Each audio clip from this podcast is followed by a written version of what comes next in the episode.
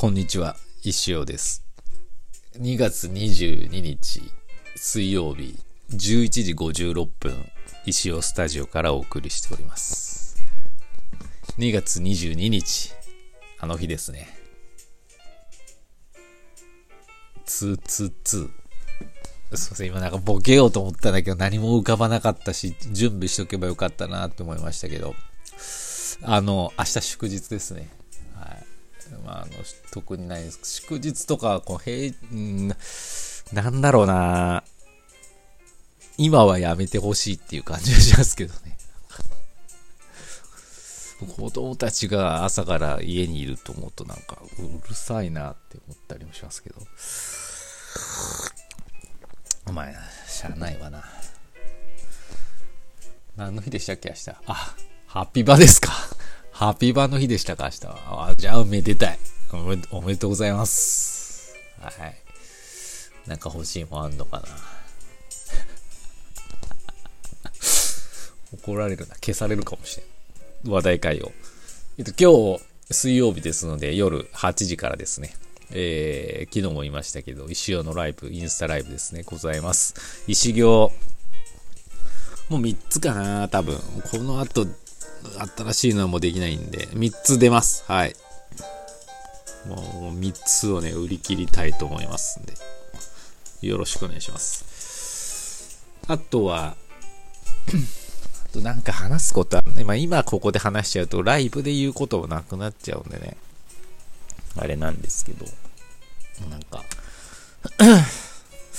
なんかあるといいな。ライブまでにちょっと、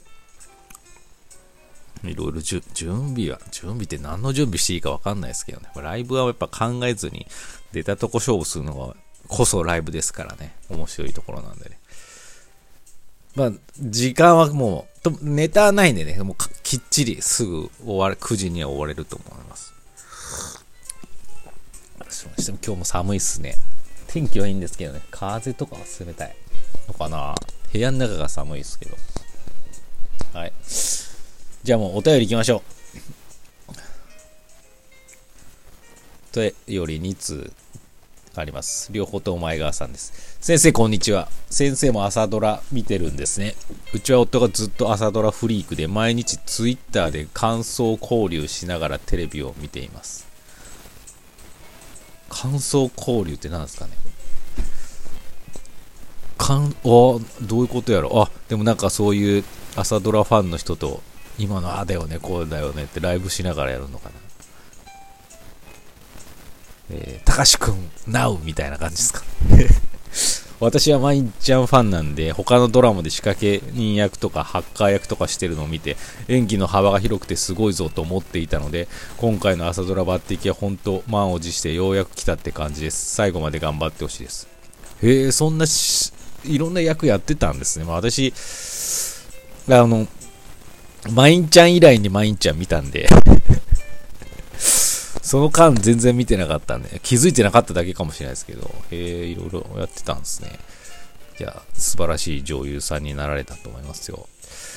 水曜は夕方から会議懇親会でライブに参加できないんで、一行の代わりになんかベースで購入しようと思います。では、あありがとうございます。まあまあもう本当にお気持ちだけでもありがたいんでね、そんな無理してあの、箱詰めとか買わなくて大丈夫ですから。あの、はい。全然あの、もし何かいいのがあればっていう感じでね。はい。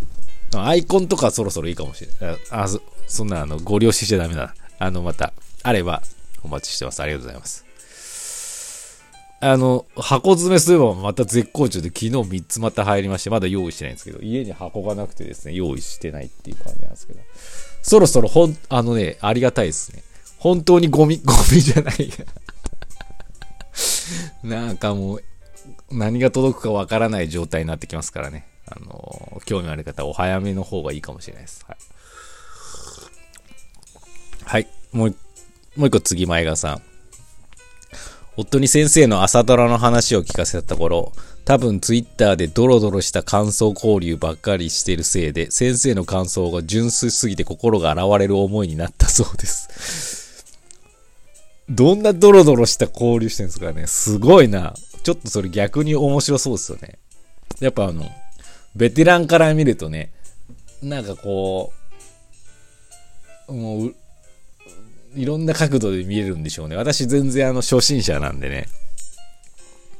なんか朝ドラってなんか、うん、いろいろ困難あるけど最後は P 発でしょみたいな感じだと思うんでね。昨日も、あの、なんやろな。何の話したっけな。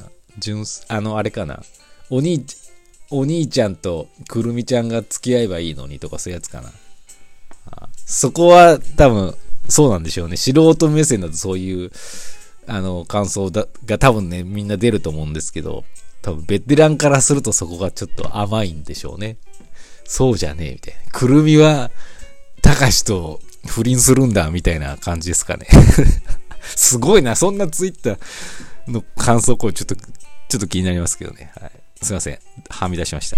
先生は詩人のたかしくんと創作の姿勢が似てると思いました。だそうです。先生のポエム楽しみにしてます。たかしくんがどうやって作ってるかわかんないですけどね。私結いやいや、たかしくんはもうめちゃめちゃいろいろ、ピュア、それこそピュアなんじゃないですか、心が。うん。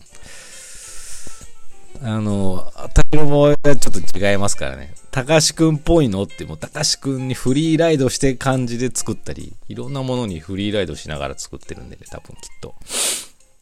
うん。いや、まあでも、どうなんでしょう。でもやっぱ、あの、やっぱり今自分の中でもポエムブームと言いますか、まあ、今日のポエムど、まだ考えてないですけど、今日で100作目なんですよね。ここ数日は短歌になってるんですけど、今日はまあ久しぶりにポエム、久しぶりというかまあポエム書こうかなと思ってるんですけどね。もう100いったんすよね。なんで本作ろうと思えばできるっていうぐらいの量にはなったかなと思ってるんですけど、なんか思い返せばやっぱりあの、これいろんなところでたまに話す話なんですけど、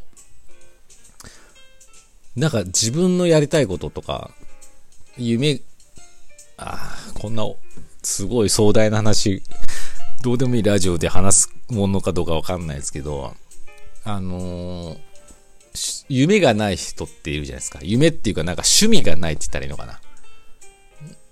その人って、きっと、小学校、まあ、幼稚園、小学校、中学生、まあ、高校でもいいですわ。たか、まあ、10代、一桁台10代の時に、何か熱中したものがないのかなって思います。っていう、逆に言うとないのかなって思うというか、そこに、あの、やりたいことはね、あの、詰まってるんじゃないかなってね、大人ってすごくわかるんですよ。何かしらその子供の頃っ、て、ハマってたことあると思うんですよね。で、私の場合、全部それが今当てはまってるんですよ。その、まあ、ま、最初漫画とか、まあ、絵描くの大好きだったんで、落書きみたいな感じで、その、上手な絵を描くってことじゃなくて、とにかく頭の中に思いついたことを絵で表現するみたいなのが好きだったっていう。まさに私の4コマ、4コマじゃないですけど、まあ、メガネキュンは今そうですけど、そういうのバッチリだし、まあ、アイコンガチャのああいう緩いイラストとかもそうだし、想像絵みたいなね。だし、中学、高校は、じ、まあ、何回か行ったことあるんですけど、ポエム書いてたんですよ。ノートに。ちっちゃい。A7 ぐらいのノートに。なんかこう、ムカつくことがあった時とかね。心の思いをね、言葉にしてて。言葉遊びじゃないですけど、そういうのやってたんですよね。今もやってるじゃないですか。やっぱなんかあの時ハマったことが、なんかもう、なんていうのかな、自分の趣味だし、やるべき、やるべきっていうかなんか、やりたいことなんだろうなって非常に思ってます。はい。大学の時もね、なんかスケッチブックに絵と、絵を描いたりね、ポエムもあったかなやったりしてたんですよね。やっぱそういうことが好きだったんです。はい。まあ、なんで、何の話だっけ？なんでこんな話してんだ？だから、全然あの、偉そうな話でも何でもないんですけど、何、今何やっていいかわかんないとか、なんか趣味が欲しいとか、夢はまあ別に何でもいいと思うんですけど、なんかやりたいって思う人は、小学校、中学校、高校ぐらいの時に自分は何にハマってたかっていうのを思い返すといいかもしれないですね。そこに多分ヒントがある。うん。じゃないかな。何して遊んでる時が一番楽しかったかとかね。うん、普通なものしかない人もいる。普通なものって言ったら、な、あの、また、定義が難しいけど、例えば、ファミコンで遊ぶのが好きだったなとか。とかね。でもそれは普通じゃないんですよね。私あんまりファミコンとかや、入ったのが遅かったんでね、ハマらない、ゲームにはまらないたちなんですけど。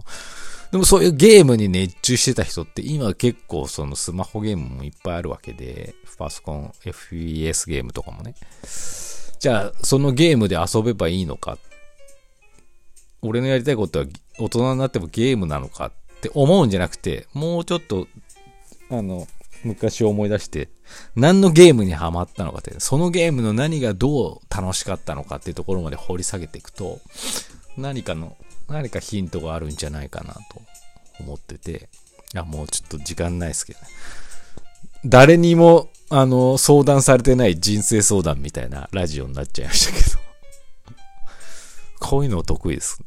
あの、お便りお待ちしてます。人生、なんか悩み相談とかもね、あれば。それではまた。